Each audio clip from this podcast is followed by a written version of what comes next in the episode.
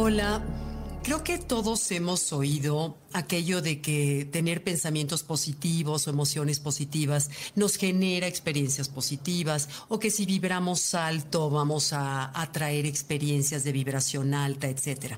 Y durante mucho tiempo, al principio, al menos fue en mi caso, yo lo tachaba como un conocimiento medio New Age sin mucho fundamento. Sonaba padre, pero no había o yo no conocía un fundamento científico.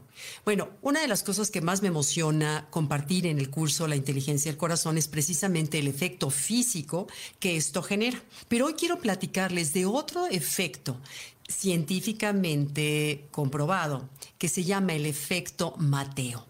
Me emociona muchísimo saber cómo cada vez más aquello que las culturas antiguas nos decían se está validando y reconociendo por la ciencia que se abre a estas nuevas posibilidades. Ahorita les explico qué es el efecto Mateo, pero antes que nada tendríamos que identificar qué te causa emociones positivas. ¿Quién te causa emociones positivas? ¿Con quién? ¿Cuándo? ¿Cómo? ¿Por qué? ¿Qué tan frecuente o con qué frecuencia buscas tener esas emociones positivas? Porque, por ejemplo, sentir el sol en la espalda en estos días que están haciendo frío o la regadera en la mañana, hacerla consciente y agradecerla, reír a carcajadas con tus amigas o tener el privilegio de tomar una buena copa de vino o salir a la naturaleza y sentirte unida con el todo, todas esas cosas que nos generan emociones positivas, es importante registrarlas. ¿Por qué? Porque esos momentos grandes o pequeños son lo que le da luz a nuestra vida y lo que le da sentido a nuestras vidas, además de que nos ayuda a elevar tolerancia al estrés o la manera de palear el estrés a mayor emociones positivas tenemos y acumulamos, mayor será nuestra resiliencia en los momentos en que el estrés se nos presente. Esto lo dice la doctora Bárbara Frickenson de la Universidad de Carolina del Norte, quien dice que estos chispazos que aparentemente suenan bobos, ya sabes, tonterías, disfrutar el café en la mañana, etcétera, esos chispazos y esos apapachos emocionales que nos damos, no tienen nada de triviales. No solamente son importantes porque se sienten bien, sino que nos hacen un bien a nuestra salud y nosotros lo hacemos un bien a nuestra familia, la familia lo hará a la comunidad, la comunidad a la ciudad, al país y en general al mundo entero. Entonces, nosotros como generadores de emociones positivas podemos generar un cambio en nuestros primeros círculos y se va expandiendo. Pero bueno, otra de las cosas que dice es que cuando somos conscientes, ojo con esto porque es importante, cuando hago conscientes esas emociones positivas o aquello que me causa la emoción positiva, como acariciar mi perro me saca una sonrisa, salir a caminar en la mañana me alegra el día, este, tomarme mi café en la mañana que me gusta, me anima, el abrazar a mi esposo me llena de felicidad o abrazar a un hijo, pero hacerlo consciente, porque de no hacerlo consciente, de hacerlo como experiencia dormida, pasa tan desapercibido al cuerpo como pasa desapercibido a la mente, o al revés, pasa desapercibido a la mente, pasará al cuerpo. Es decir, beneficios como el placer genera placer, pues bueno, en el momento que yo lo hago consciente, se magnifica los beneficios y se eleva mi sistema inmunológico,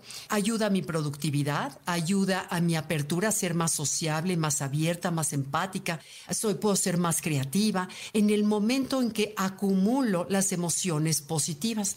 Entonces, dice la doctora Frickinson que lo más curioso de todo este tema es que la mayoría de las personas no somos conscientes de aquello que me causa placer. Y fíjate qué importante es porque mientras yo no sea consciente, los beneficios que recibiré serán mínimos. Entonces, la invitación que nos hace ahora la ciencia es hacernos conscientes y disfrutar cada pequeña bobada a lo largo del día que te causa placer, te causa tranquilidad, te causa orgullo, te causa gozo. Cualquiera de las acciones que te generen emociones positivas, hay que registrarlas, hay que como traerlas al presente, vivir en el presente, en el aquí y en el ahora y edad el agradecer ese pequeño, aunque sea segundos, instantes, ese pequeño placer que nos está generando. A esto se le llaman, los sociólogos le llaman el efecto Mateo. ¿Se acuerdan de la parábola de Mateo que decía, aquellos que tengan, más se les dará y tendrán abundancia? Esa era la parábola de Mateo en la Biblia. Entonces, bueno, muchas veces podemos malinterpretar como que aquellos que tengan, si siempre nos han dicho que de los pobres será las puertas del reino de Dios, etcétera. Esto pareciera contradecir, pero Mateo no se refería a ese tipo de cosas materiales, sino entre más generes amor, generosidad, paciencia, compasión, más abundancia tendrás. Ese es el sentido del efecto Mateo, porque físicamente no solamente cambia las estructuras de nuestro cerebro y nos hace personas cada vez que podemos tener una visión o una percepción de la vida más positiva, porque al cambiar las rutas neuronales, pues bueno, cambia la manera de percibir la vida. Entonces, dice la doctora Frickenson, no son las grandes experiencias las que son importantes en la vida, no es en los grandes viajes, no es el momento en que tú sientas que vas a llorar de alegría lo importante no, si bien son buenas, no es lo importante. Lo importante es acumular pequeños momentos a lo largo del día que me provoquen placer consciente, porque cuando es la frecuencia lo que importa, no la intensidad, eso es lo que ayuda, se acumula y nos ayuda y nos beneficia la salud, con todo lo con lo que conlleva, ¿no? Entonces, bueno, podríamos resumir, nos arroja tres granitos de sabiduría. Número uno, los pequeños placeres no son triviales, son importantísimos y hay que procurarlos. Número dos, la frecuencia es lo importante. Procura el tener esos pequeños gozos de manera frecuente y consciente, que se pueden convertir incluso en un camino de espiritualidad. El ser consciente, vivir en el presente y agradecer a Dios, a la vida, esos pequeños, el sobar a mi perro en la mañana o acariciar ahorita mientras voy a ver tele ahorita y que siento a mi perro y lo acaricio, el placer es mutuo. El como hacerlo consciente y agradecer. Y tercero, Tercero, lo más importante, hay que hacerlos conscientes porque la mayoría de las personas no lo estamos. Vivimos tan dormidos como cuando estamos sobre nuestra cama. Entonces, esas experiencias no tienen los beneficios que podrían tener si los hacemos conscientes. Repito, Número uno, los gustos son importantes, los pequeños gustos son importantes.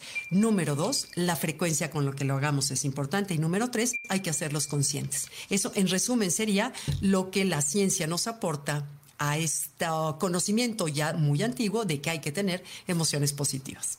Okay, muchas gracias, gracias a todos por acompañarme este año. Gracias, les deseo felices fiestas, feliz Navidad, una Navidad llena de gozo, de amor, de renovación y feliz año nuevo para el 2022. Ojalá que sea un año mejor, tanto en lo personal como en, a nivel mundial. Ok, muchas gracias y nos vemos tan pronto como pueda. Gracias, bye.